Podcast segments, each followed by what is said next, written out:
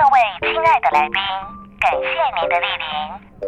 午后 Wonderland 即将开放，请带着一颗轻松的心准备入场。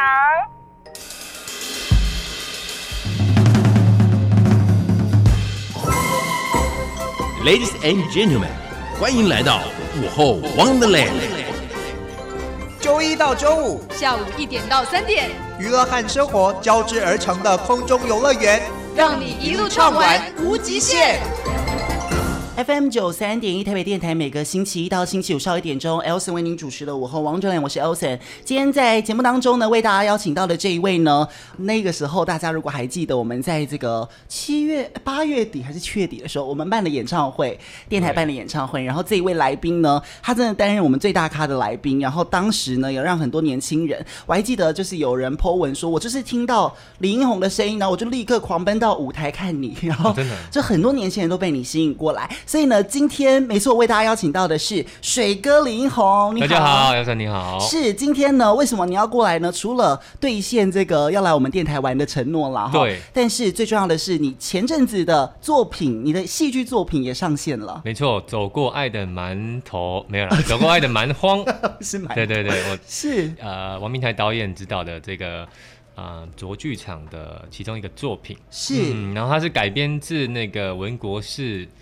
的一个自传文学的书籍，嗯，然后做成我们的这个《走国外的蛮荒》的呃戏剧版，是对，主要就是在讲一些跟视觉失调以及偏向教育的这个呃议题啦。那我觉得它里面其实会有比较多呃，像说嗯，提及到一些失学的小小朋友，或者是一些失能的家庭啊，是等等这些社会。比较边缘社会的一些问题，让我们值得去醒思一下。嗯，我其实自己是在这个呃连假，就是双十连假的时候，我就赶快把它看完，因为因为现在其实电视有，对不对？然后一些这个网络的平台也有，对不对。然后其实我看到我真的是吓了一跳，因为我觉得第一，你的演技没有话说，而且依照你。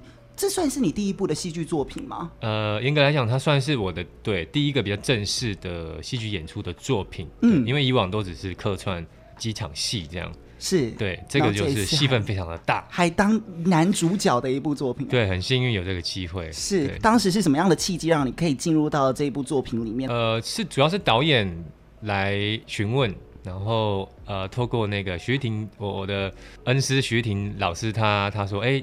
那个明台导演跟小弟老师要找你去聊一个戏，这样。对。然后我就先，呃，也也是有一点惊讶啦，但在这个很难得的机会里，又觉得哎、欸，好像是一个蛮特别的的一个呃新的可以尝试的事情。那我就去跟导演他们聊聊，然后刚好也聊到这个书，文国士的的这个书，跟我本身在关心比较敏感，会去看到一些社会议题等等的这个。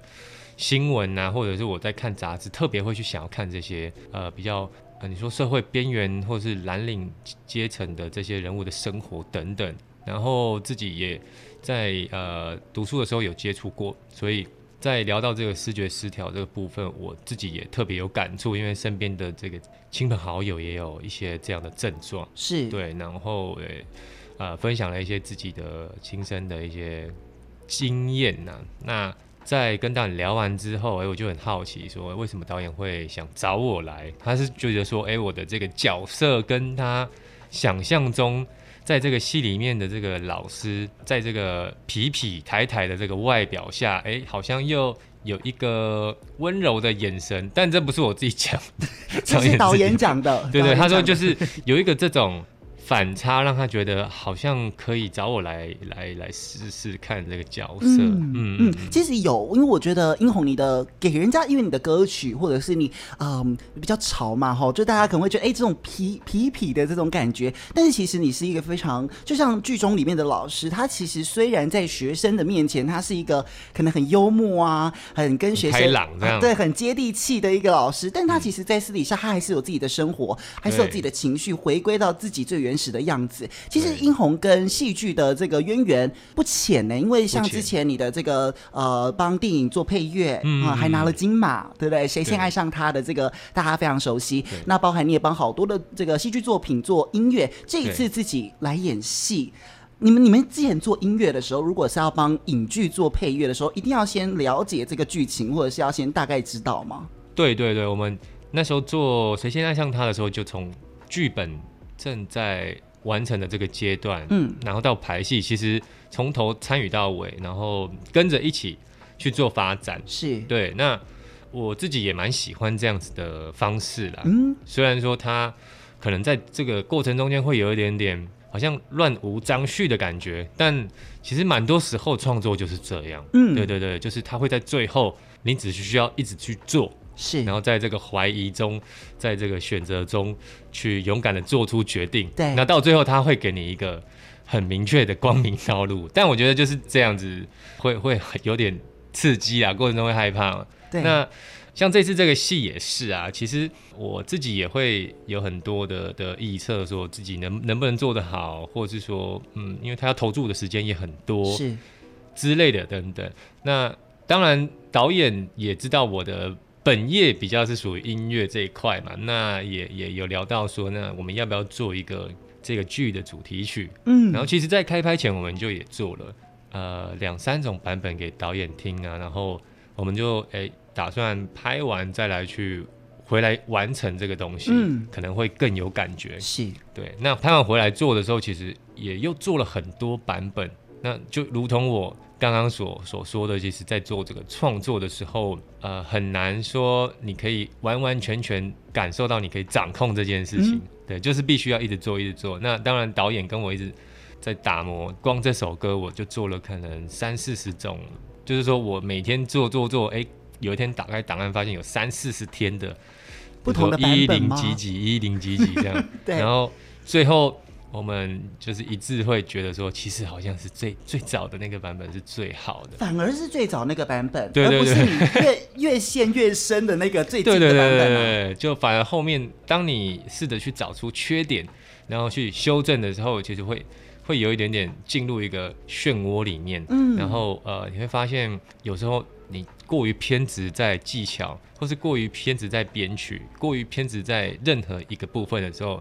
它的整体是会有点不协调，就是说，你也可以说它是油，或是表现过头，放太多了，放太多，哦、呃，位数啊什么的，强调太多东西。那原本的那个版本其实就是它非常的自然，嗯，它非常的顺着这个感受去唱，是。去编这样，嗯，所以我们其实等下也可以跟大家分享这一首作品哦，因为我们刚刚虽然讲你。是这一部剧的男主角，但是导演也让你做了这一部的呃音乐，叫做《My Blue Angel》。我们最后跟大家聊，但是其实像你刚刚讲的，呃，你这个算是你比较正式的一部戏剧作品。我我看了你的简介，你自己也是台艺大的，哎、欸，跟我们一样哎、欸，哦，真的吗？是新广电，OK OK，不一样。可是你们台艺广电，你等于是科班出身的呀，算是吧？算是，其实算是。对，对那你当时呃接下了这个呃呃男主角的位置之后，嗯、那当然因为你本业还是在音乐，那导演有没有给你哪一些功课，或者是要怎么引导你，让你更快的可以进入到这个作品里面呢？也是。Less is more 的感觉吗？哦，对对对，导演一直在强调这个简单简化。那其实我觉得对我比较难的是，虽然我念的是广电，它跟它其实跟表演也有有一些连结嘛。嗯、以前我们自己会写剧本，然后拍拍短片这种作业。对。但是我觉得那个是从自己的视角去引导别人。我如果知道要怎么写这个剧本，然后设定，其实我会比较清楚。嗯。但是我觉得。身为一个表演者，或对我来说，我又是素人嘛，很新的一个表演者，演员素人。对，那我会很难去理解说导演的一个表演的设定是为什么？嗯，他要我这样讲话，他要我去做这样子的表演的节奏。那当然，表演还会讲呼吸嘛。对，比如说你讲话要有抑扬顿挫跟顿点，不是说只是讲台词一二三四五六七八九是这样讲过去。嗯，我觉得很难去。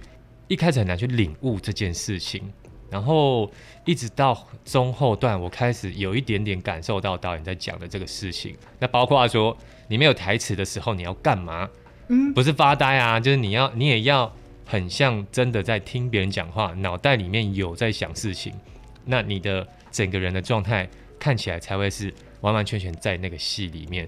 那我就一直在感受，一直在感受。到我觉得其实到后面给我最大的体悟就是说，很多时候这个投入忘我，其实最难做得到的是当下你不能去想。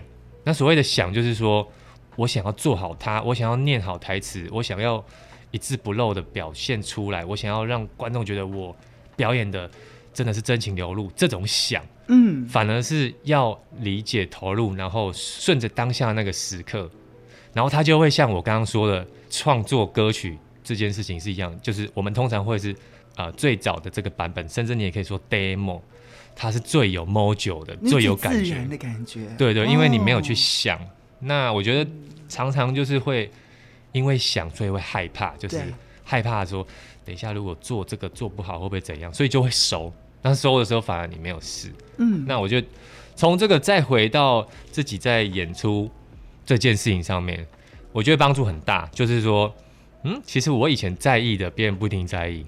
人家是哪管你唱的好不好？人家本来就不觉得你是一个唱将型的。那我如果太执着说，那我一定也要可以做得到音准、音高，甚至技巧，好像也不是我的，就会绑手绑脚，对对对对，不好了。哎、欸，跟我这个人的。本来的这个样貌不一样，嗯，那我就觉得，其实我应该做的还是顺着我原来的样子啊，然后去感受到这件事情，呃，很自然的的在大家面前呈现出一个我觉得不太会有压力的表演。是，那我反而会觉得，其实这样子做之后，大家都会说，哎、欸，你今天表演的不错，哎，你觉得你今天表演好像有一点。跟以前不太一样，这样子、嗯、他们会感受得到这个真诚，应该这么说。是有哦，你有心得了耶，你演出心得了耶。就是从戏剧能够学到的部分，我觉得不只有表演技巧。嗯其实还有一些其他的心得。是，那我我有一个问题，就是很多演员说，就是其实最难的是走路，就是你知道，平常我们走路很简单，但一那个 camera 一 on 的时候，一开始的时候，我们走路就很难走。演戏过程当中，有没有哪一个 part 或者是哪一个什么样子的步骤，让你一直尝试，然后曾经灰心，或者是一直不断不断的重来、重来、重来，最困难的地方是什么？嗯，我觉得其实讲台词对我来说也蛮困难的。为什么？因为就是像我在拍的时候，其实就呃会有一些工作人员他觉得，哎、欸，我的口条有一个特别的节奏，但不是说这个是好的或是不好，嗯、他们只是觉得很特别，然后就会说啊，会不会是因为我是饶舌 歌手？但其实也不是那样，是我觉得我自己会去强调讲台词这件事情，所以就会有一种、嗯、大家好，我是李英红，我现在在这里上广播电台这样。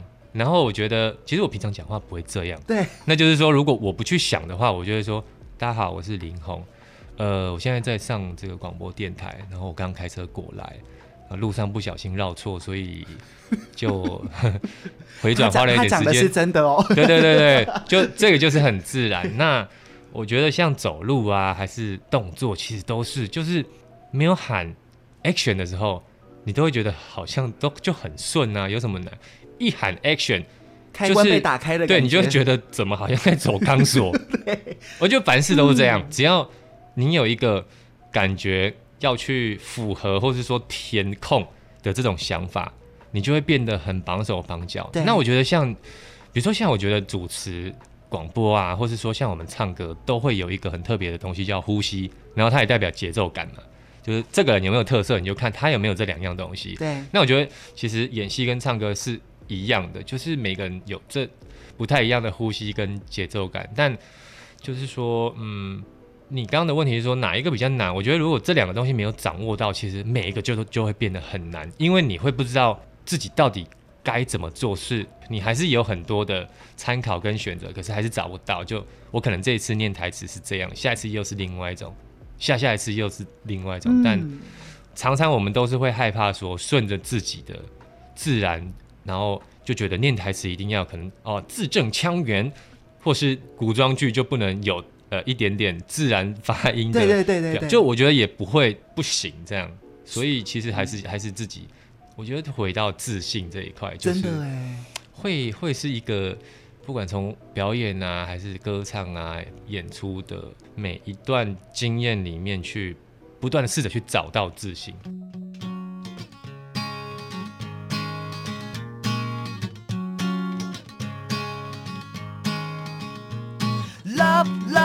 Love music，九三点一就是要听，Love Love Love music，九三点一就是要听，就是要听，就是要听，就是要听，就是要听听听，嗯，台北广播电台。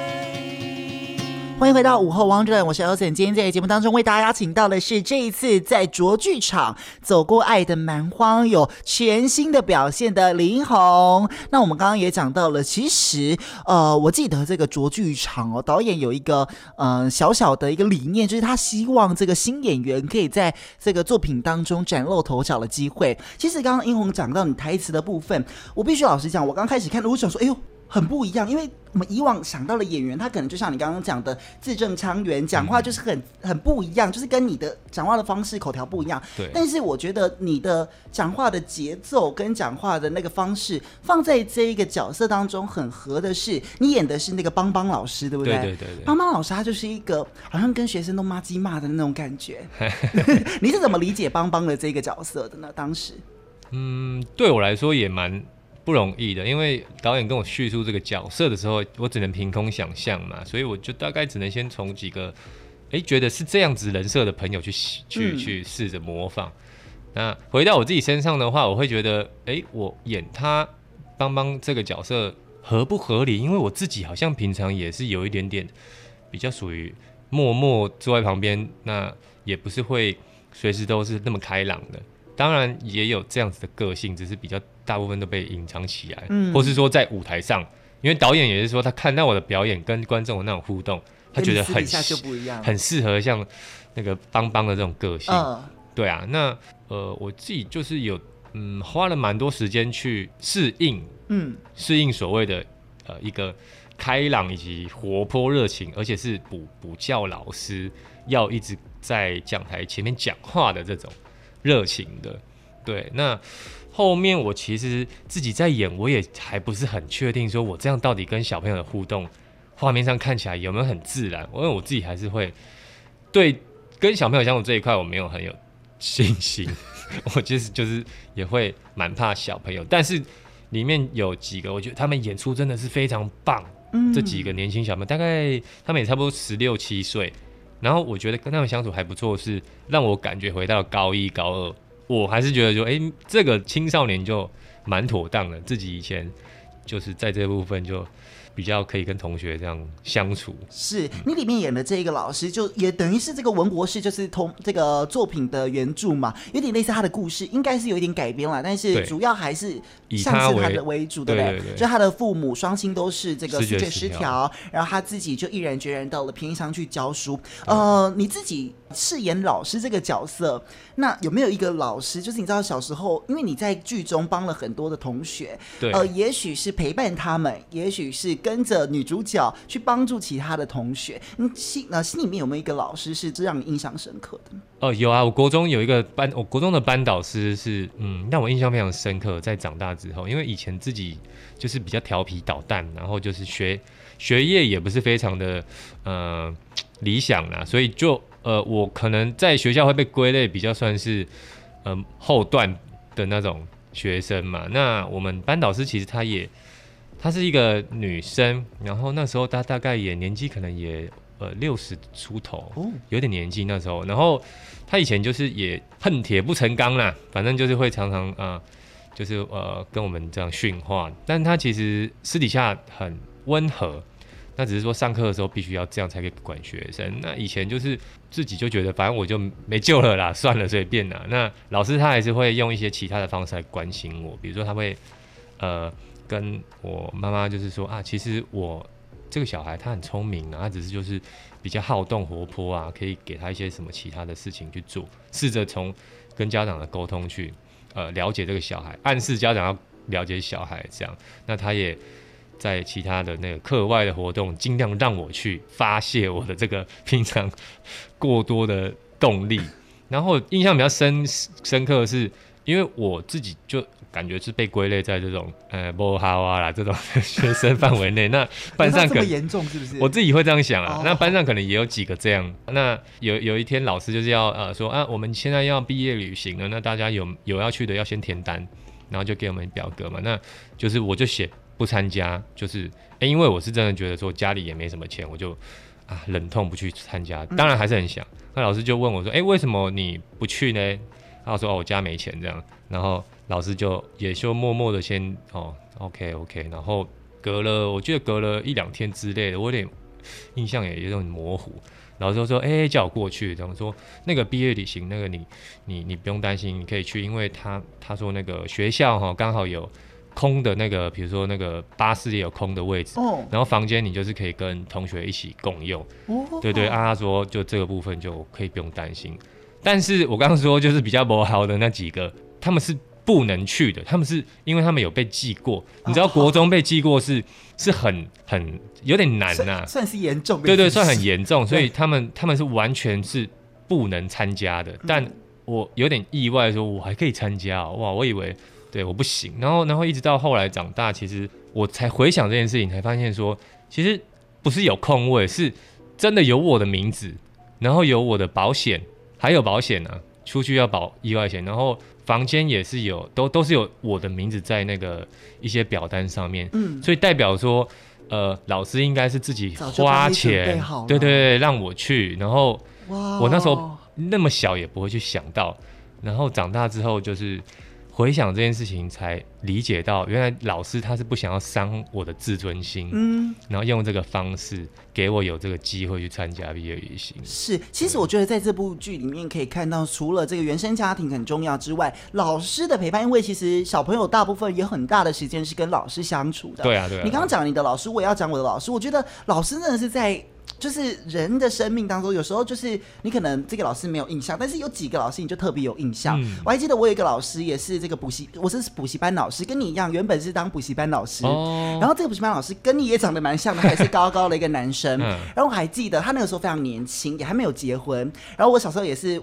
我不是皮啦，但是我就比较就是跟别人不一样嘛，活泼，所以可能就是很常被你知道被同学讲东讲西，或者是干嘛，可能偶尔会被欺负，我也不懂的那一种。但老师在他最后要离开补习班的时候，他就拿了一叠那个不知道附近某一间商店的那种几点卡，有没有？他自己收集的，然后他就把它交给我，然后就跟我说，呃，这个几点卡给你啊，然后老师要离开啦，这样，然后希望下次我回来见到你的时候，你可以。把它还给我，或者是我们可以一起去干嘛干嘛干嘛之类的。嗯、我觉得这种感觉是很暖的耶。对啊，就像你在剧中一样，你是你是呃，不管是明着或者是呃默默的关心这一些同学。你当时就像当时老师默默的这样子做的这些事情，让你很有感触，对不对？对对对，就是陪伴，嗯、然后呃，用同理的方式去跟他们，就是去去相处。我觉得有时候。当然，那个很多时候老师这个角色真的不好当，哎，真的。对，因为我觉得当下你要去跟后辈或这些呃比较年轻的朋友去讲道理，其实他们也不会听得懂。当然，我们在那个年纪也听不懂，很合理。那我觉得就会变需要很有耐心，因为因为你你会看着他们犯错，然后你再引导他们到一个呃正轨上。那我觉得光这件事情就很难，因为。你你不会知道，你也不能确定他能不能被复回正轨，但是你你就必须要有这样的勇气去选择，去相信这个学生他是可以的，尽管他的家庭背景，尽管他现在的状况这么糟糕，他还是可以。就是我觉得，呃，身为老师，或者说像文国师这样的老师，在偏乡教育这一块，其实真的很不容易，特别又是偏乡教育，因为他们的呃，可能从小上一辈的教育跟他们。一一路以来的习惯，然后虽然现在是全新的一代，但是他们那个还是受到影响，所以可能比较没有办法那么快就，就是可能转回到我们一般人会觉得。必须要的教育或者是思考模式，对对对，对，会稍微稍微比较有一些有一些困难的对的部分。嗯嗯嗯。那你当时在演这个作品的时候，你有跟文博士就是这个原著聊天过吗？或者是？有啊有啊，他他有来来到就是我们剧组那边，然后跟大家一起碰面。嗯，那大家就是跟他一起分享，也交流，希望从他的成长背景去。呃，启发一些在演出上的部分，这样是。所以你刚刚也讲，你是我，我很难想象你说你自己小时候是调皮捣蛋的人呢。哇，真的我也很难想象，现在想起来很难想象的。因为你我我看你虽虽然舞台上非常活泼，嗯、但是可能私底下，包含我们上次整个在后台，或者是那个可能也是一个状态啦。可是我的意思是说，我我其实没办法去联想到说，你可能以前是一个我们所谓的就就是爱玩呐、啊，对对，对，对，或是调皮捣蛋的人呐、啊，有没有哪一些时候是让你成长，或者是同你有没有哪一些经历让你变成现在像现在比较比较长大了呢？这个我觉得大概到。可能三十左右才是明显的有一个成长的改变呢、啊。那当然在在这个之前也是有在很多求学过程以及工作都有获得一些成长，只是不是那么有意识的去面对这个成长这件事情。以前可能就是会很多抱怨，然后呃很多的牢骚啊，或是怪东怪西，比较负面。对，然后一直到那个。我刚刚说可能哦，三十出头那个时候，因为又要发片，又面临一个全新未知的这个方向的时候，其实很害怕。但是当下已经开始明白到说，只有自己靠得住。以前可能会想要靠别人，或者是说呃用什么方式之类，但现在就是觉得只有自己靠得住。再来就是没有不劳而获的事情，所以只能。呃，从基层干起，一分耕耘一分收获。那我觉得从那个时候开始，才会开始明白明白到，呃，就是学习很重要，然后呃，去效仿一些呃，就是以前我那老师也常常会说，你要见贤思齐，见不贤而内自省。我一直很记得他常常会跟我讲这个。然后那时候我就觉得说，其实你跟真的是见贤思齐，就是这些呃，不断的在追求卓越。进步的人，他们其实他们的思考方式一定有一个非常值得去参考学习的部分。嗯，那我觉得从那个之后就开始诶、欸、明白到自己诶、欸、在每一个阶段所遇到的困难，然后去越过它之后，又再遇遇到下一个新的课题，这种人生上面的成长，然后现在也有新的课题要要让自己成长啊，嗯、其实。每个阶段都有。是，其实你在剧中啊、呃、饰演的老师，然后你的学生有很多，嗯、呃，就是我们所谓的那种不不乖的学生呐、然后有问题的学生，但是不乏不缺乏有很多是有自己的兴趣，然后有自己的，其实你是可以看得到他的未来的。我觉得文博士或者是说剧中的邦邦，嗯嗯他们很了不起的是，他们看得到这些小朋友的未来。他们甚至可以呃愿意相信，其实这些小朋友他是有未来的。当，当时你是如何从一个调皮捣蛋的学生找到音乐的这个兴趣的呢？呃，我觉得这也是因为自己叛逆的性格，嗯，就是说，如果我少了这个叛逆的性格，我可能就好吧，那我就去听长辈说干嘛比较好，或者是呃，人家就是说你就这样就好了，其他事情你不要想了啦，嗯、这样，那自己就是因为真的很喜欢。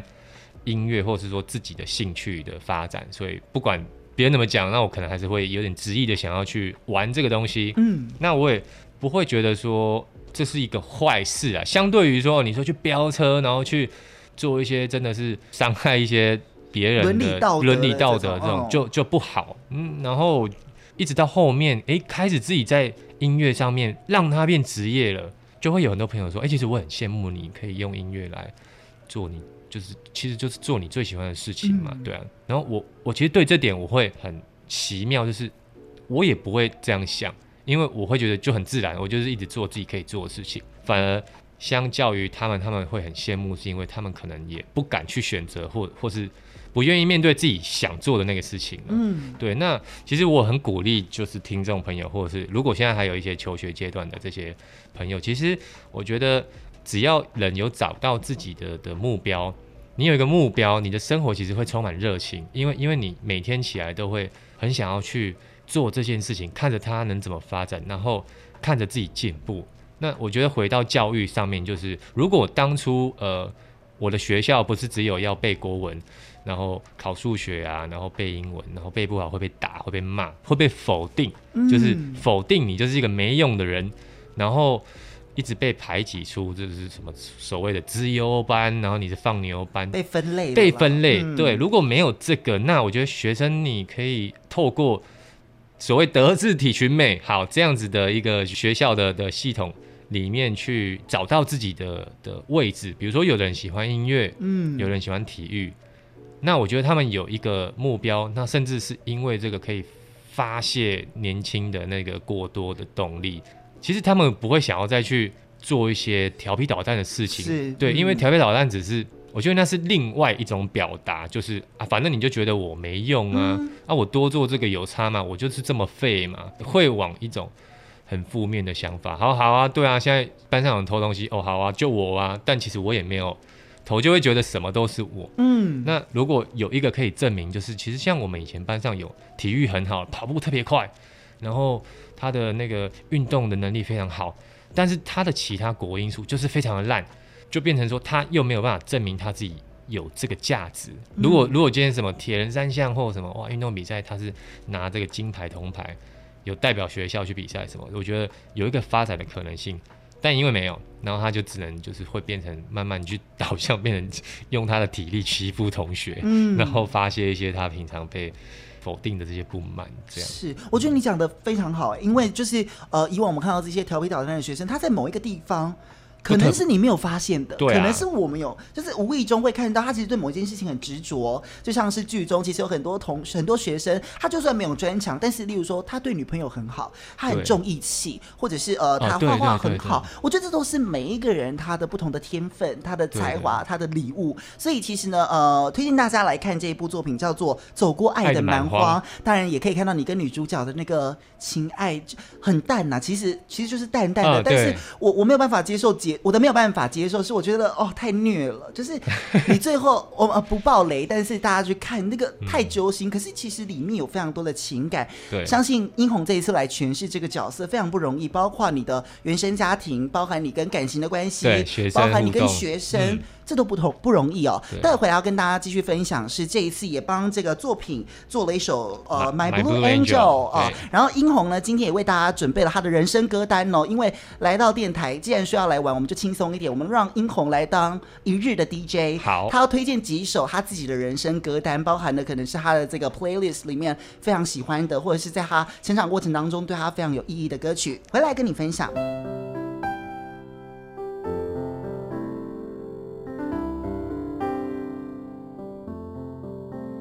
听见台北的声音，拥有颗热情的心，有爱与梦想的电台，台北广播 FM 九三点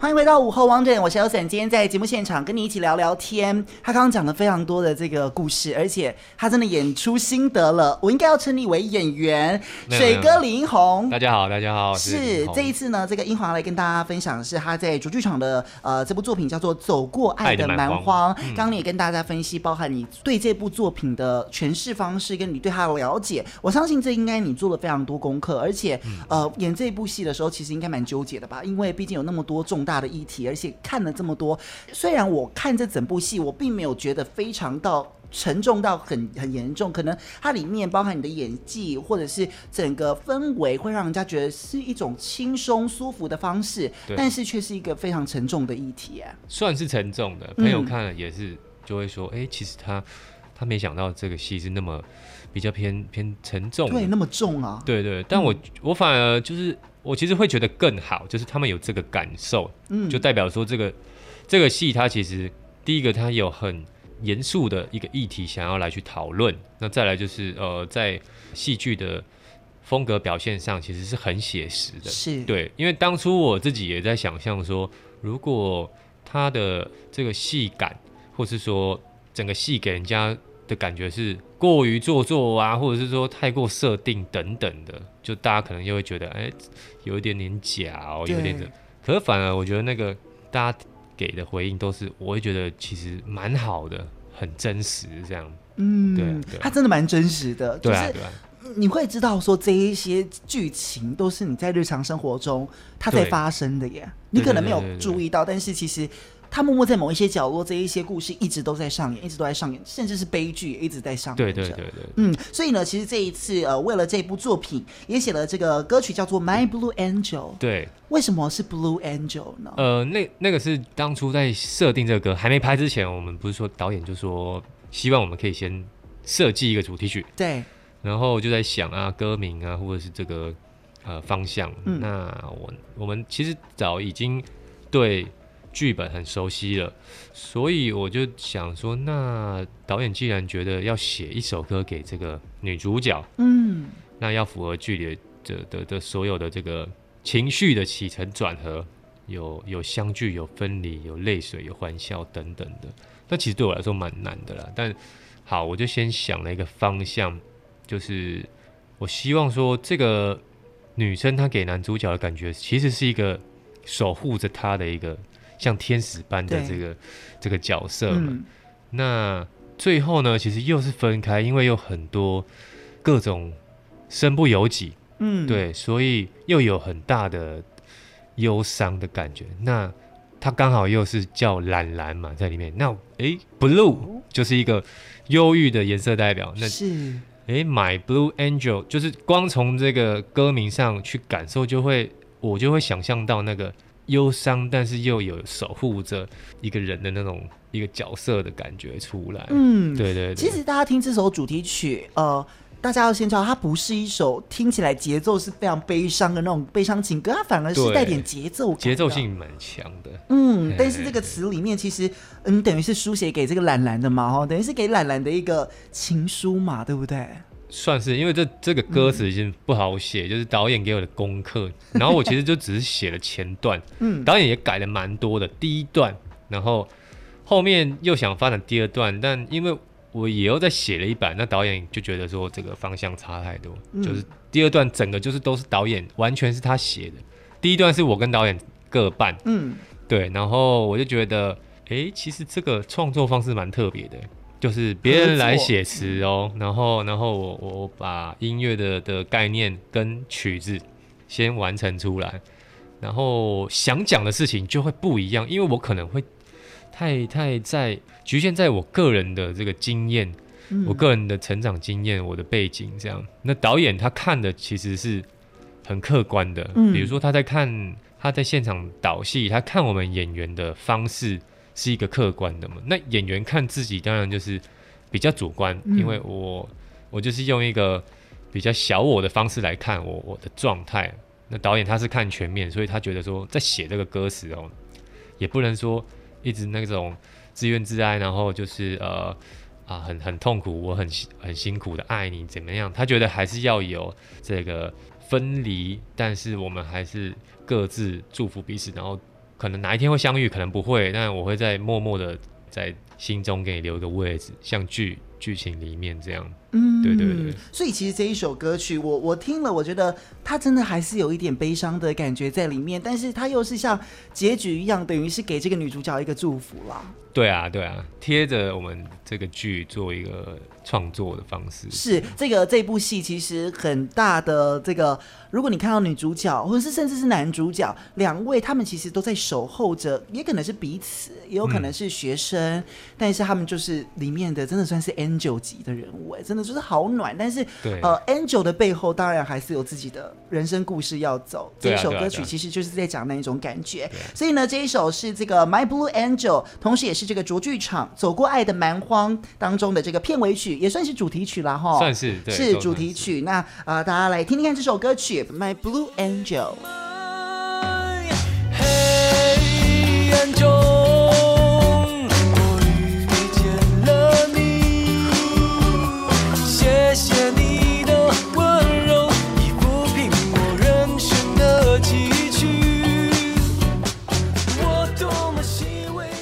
来呢，这个殷红特别帮我们准备了两首歌曲哈。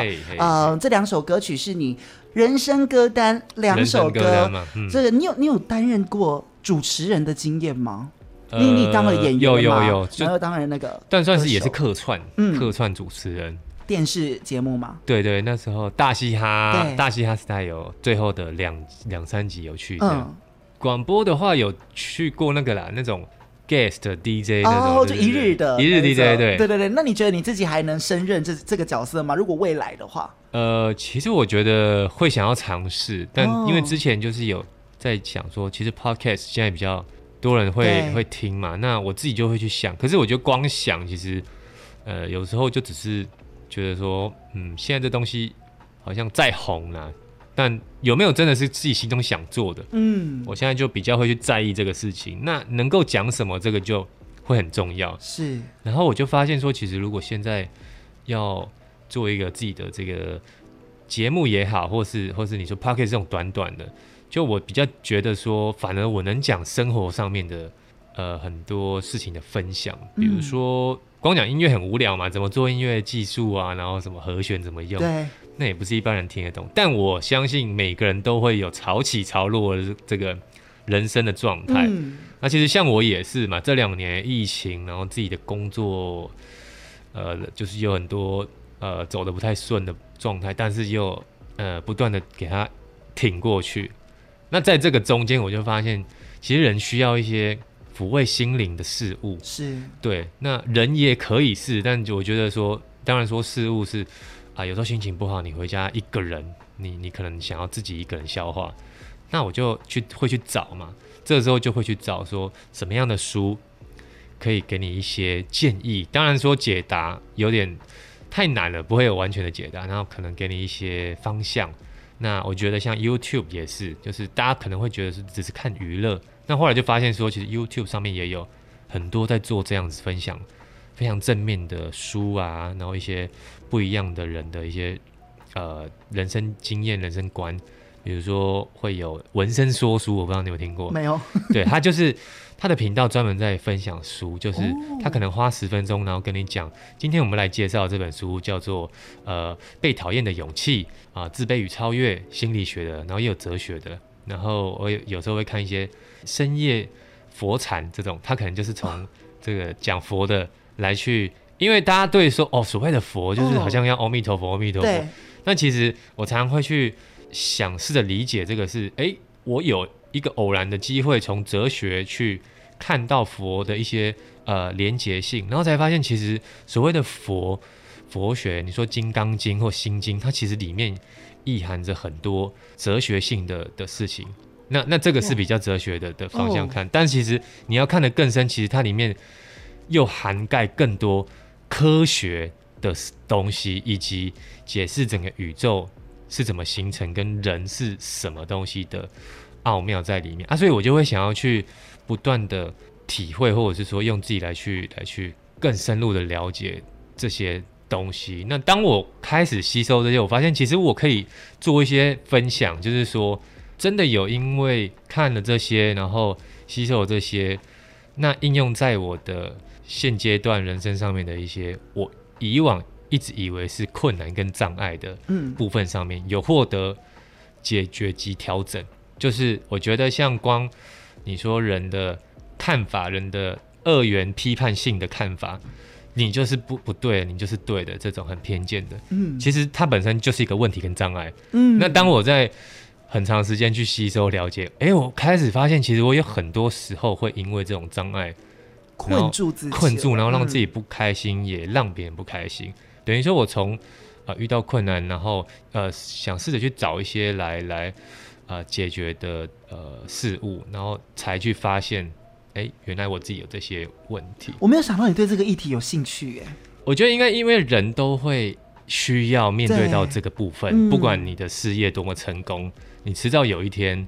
会面临到心理，对啊，你说赚再多钱的人，嗯、其实他们还是不快乐。对，那现代人，我觉得，尤其在现在你说资讯爆炸时代，其实我敢说百分之八九成以上的人都是不快乐的。是啊，对对对，是。其实我。我觉得你算是一个蛮低调的一个公众人物哎，就是你自己包含 IG，我们我们都有追踪你，但是你这个 IG 里面，你常常做分享你的宠物啊，但其实你很少把你很内心或者是你很生活化的东西呈现给大家。但是你是属于那一种会把事情闷在心里面的人，还是你会有一个抒发的管道吗？还是音乐就是你最大的抒发？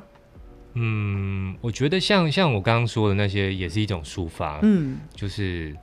我会有很多问题嘛，嗯、但这些问题都一当然在心里啊，跟自己对话也不太会随便就问人家，那我就是从刚刚这些书也好，或是刚好有 YouTube 网络等等。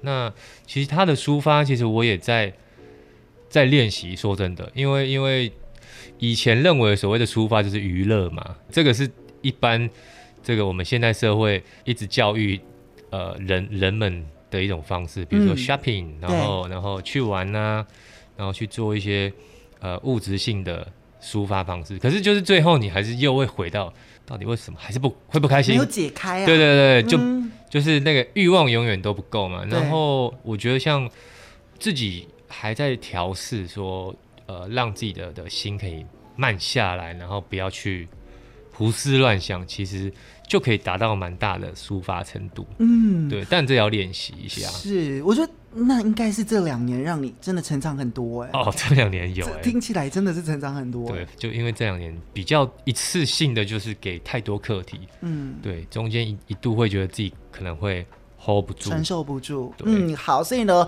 既然承受不住，听歌好了。我们今天呢，啊、英红特别帮我们准备几首歌曲，是你自己的人生歌单。那我们现在就假装你自己是这个 DJ，好不好？你你第一首歌曲要介绍什么的歌曲给我们呢？第一首歌，那人生歌单嘛，我介绍《台北直直撞》。呃因为这首歌算是我的第一张个人专辑的代表作品，最认识你的歌。对对对，那我觉得它也同时是一个对我来说非常呃励志的一个故事。怎么说呢？因为我觉得人在做一个未知的事情的时候，其实你身边会有很多意见，是啊，你不要这样，这样不好了。那也会有人支持你，他就是说啊，我觉得很好，我觉得很好，不管怎样，他都说好。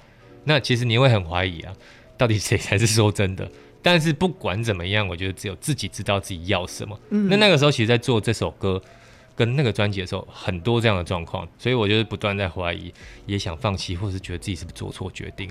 不过最后，在自己的，我觉得也不能说坚持，是我就只能这样做。我觉得我就只能这样做，这是我唯一的选择。当我做完之后呢，我接受说我要这样做，也只能这样做的时候，我觉得其实后面的那个。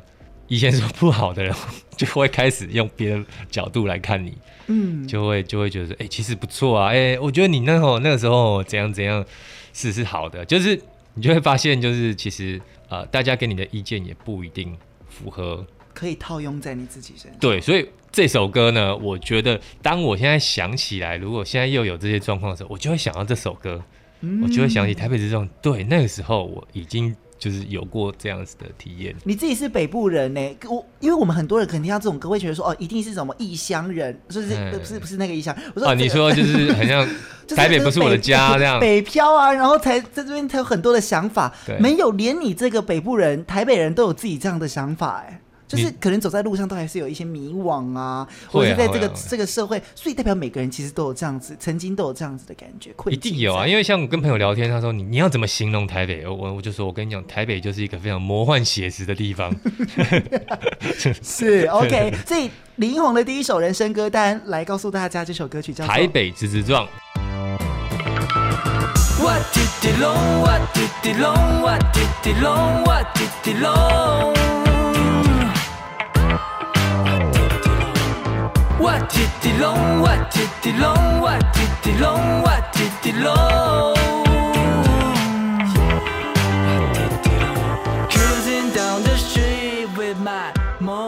好，所以刚刚听到没有？不不能我讲啊，应该是要你哦。对，刚刚那首歌就是《台北直撞》，我的第一张专辑的代表的一首，算是同名歌曲。是，年轻人听到一定都会跟着唱的一首歌。呃，可以算是对年轻人比较可以知道的，因为我不确定现在，因为那也是六七年前的事情了，所以这首歌有六七年。对，我也默默二零一六、二零一五、二零一六，所以我也是想说，好，现在如果年轻人比较陌生，我也不会不会的。现在年轻人可以可以可以。好，第二首也是你自己的歌曲，对不对？对，第二首。它算是一个新作品，但其实我在去年的时候就做了。我在拍戏的前后那段时间，嗯、那它原本是呃是有别的呃需求去写这个歌啦。对。不过我当下其实就是因为嗯，可能那个状态跟整个心里有一些想表达的事情，就一个凑巧就把它同时表把它写出来。嗯。然后是我去找李全哲，我就想，哎、欸。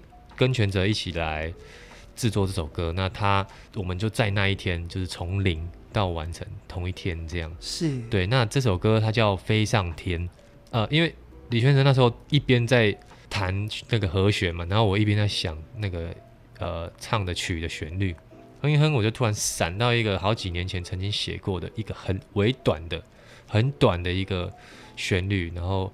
就是呃这首歌的副歌的那个旋律这样，嗯、因为那个时候的一种心情跟现在我觉得有一个很特别的呼应，所以我就写了。那其实这首歌它它想要表表达的也是，其实我们一直追嘛，一直追你，你在很多的阶段一直追，所谓的名也好，利也好，一直追，追到中间你可能会累，累的时候你会去想，到底这一切有没有什么意义？我我是为什么要一直在这样追下去？因为有时候有时候会很累。心也会累，身体也会累，然后也会觉得其实会不会其实根本没有意义，然后会怀念你可能会怀念到以前的一些日子，或是夜深人静的时候，你要面对自己的时候，那个孤单跟空虚，这个恐惧会吞噬你。嗯，所以有一些人他可能不敢在某些状况下去面对最真实的自己，那个内心那一块，那他可能会借由别的方式去放纵自我，喝酒，或是或是使用。其他的的不好的东西，那我觉得这个感觉就是不管怎么样都都会遇到自己最深层的那个部分，然后我就写里面当然也有一些比较抽象的形容，嗯，就是说啊，那不如就是像神仙一样笑看这些人世间的这些风风雨雨，其实也就只只是宇宙中的一粒小微尘，嗯，有一种想要。我是想要到这样的境界，但是是没有办法。阿瑞就是把它比喻飞上天这样。嗯，你说这首歌曲算是前阵子的作品吗？这个是去年去年的作品就做完。那那你现在在听这个，你有觉得你自己好像走出来了吗？应该要这么说吗？或者是你有觉得又不一样，跟当时的境界不太一样了吗？心态或想法？呃，心心态上一定有一些不一样，嗯、但我也不完全能明明确的讲出说。是成长了什么？嗯、但我我觉得一定有啦。那我觉得像这首歌有一个很特别的部分，我想分享给大家，就是其实这首歌它做的过程很快，写的过程也很快，嗯、因为那时候我们突然有灵感。对。那全泽在编曲的时候也非常非常顺畅。我们真的到整整快一年前几个月开始，我就说，哎、欸，其实这首歌。呃，我觉得他还是要发表。那我跟全哲讨论一下，说那我们有没有想要再更精致的打磨它什么？嗯。然后其实我也提议说，其实我觉得重录好像也录不出那个感觉。嗯哼。然后我们在编曲上面想要做的太细致，我觉得也会失去那个味道。然后全哲也说，对，他也同意，就是我们舍去了所谓的技术上的追求，以及所谓的这个呃，你说规格。标准上面的必须，就是我们都舍弃舍舍去，回到一个，我们就说，那我们回到一个最直接，像我们以前做音乐，其实我们当下做出来最想分享给朋友听，嗯，然后这这是一个很真诚的的感觉，就是嗯，甚至也不太刻意去修什么，呃，一定要把音准修到最呃最完最完美最准。哦、我觉得很奇妙的是，没有包袱，就是说。像我刚刚说演完戏之后的一些感想，对，就是没有包袱，然后我根本不在乎那个所谓技技术技巧什么，我只在乎就是这个歌给人家的感情的东西。嗯，然后就是身边很多朋友，他们听完是真的会给我很多的，不能自己讲说好，但是我会感受得出来，他们有被触动到。一些一些从听觉上面触动一些内心的东西，是对对对，那就是我我我会觉得这个真的很奇妙，因为我以前有的歌就是哇打磨到怎么样，然后想要让它怎么样怎么样，就是反应完全不一样，嗯嗯，所以我会觉得说以后我还是想要保持这样的，我觉得它也算是一种初初心啊。对，对我觉得你今天一整集告诉我们的，我觉得最核心的观点就是最忠于自己的那一个。最原始的样子，不管是你最原始的想法，你想做你就去做，或者是我觉得可能你的生活也没有太多太多的包装自己，嗯、然后你就是用最原始的方式来对待自己，对待音乐，让这一些音乐包含或者是你的表演啊，或者是你的呃歌曲啊，让大家体会到最真实的李英红。我觉得唯有这样子才是最感动的，才可以最感动人吧。对，就是真诚，然后。讲真诚好像也会恶心 我。我我讲真诚，没有没有，就是 我我也在想说，因为以前很容易就是为了什么，但自己又不自觉。对、嗯，然后后来发现才会觉得，哎呀，自己怎么那么做作啦？几年前原来就这样，然后还不承认，在那边讲一些嗯小情小爱啊，多什么伟大什么。但现在其实就会觉得说，啊，其实很多事情就是这么平凡。对啊，你就是这么平凡的讲，然后。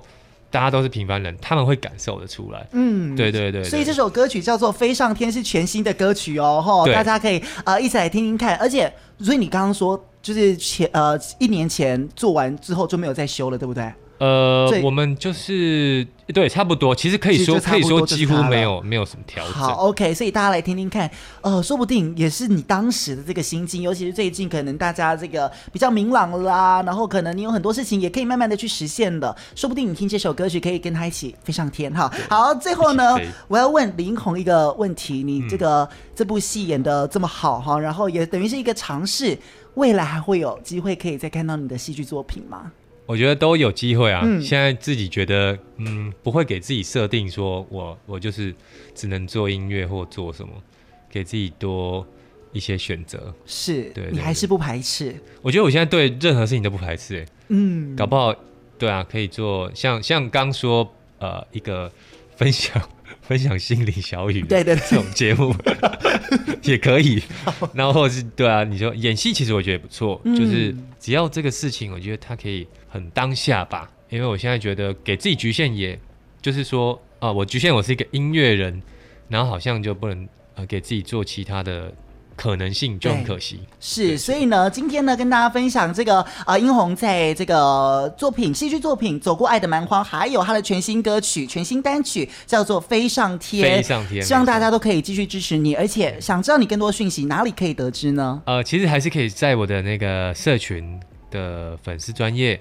那大家打李英宏。就有了啦，应该就有，因为也有另外一个有别人吗？戏戏剧圈的也叫李英宏，同名同姓，同名同姓。哦，真的是，是，对，对，但我的不可能认错，不可能认错，对，我的是后面是有 DJ DD Long。OK，对，那 IG 也是，IG 就搜寻 DJ DD Long 就可以找到李，就可以找到我的好一些资讯。期待未来李英红也可以陆陆续续跟我们分享他的心情。嗯、我觉得适时的抒发，不要像剧中的，哦、我觉得剧中就是他太压抑了，太了包含男女主角都是。然后呃，到了最后，可能那个情绪都没有抒发，对方不知道。所以透过李英红的音乐，我们也可以把这份感情，不管是给自己，给对方，一起来听你的音乐。今天非常谢谢李英红，谢谢谢谢。想要飞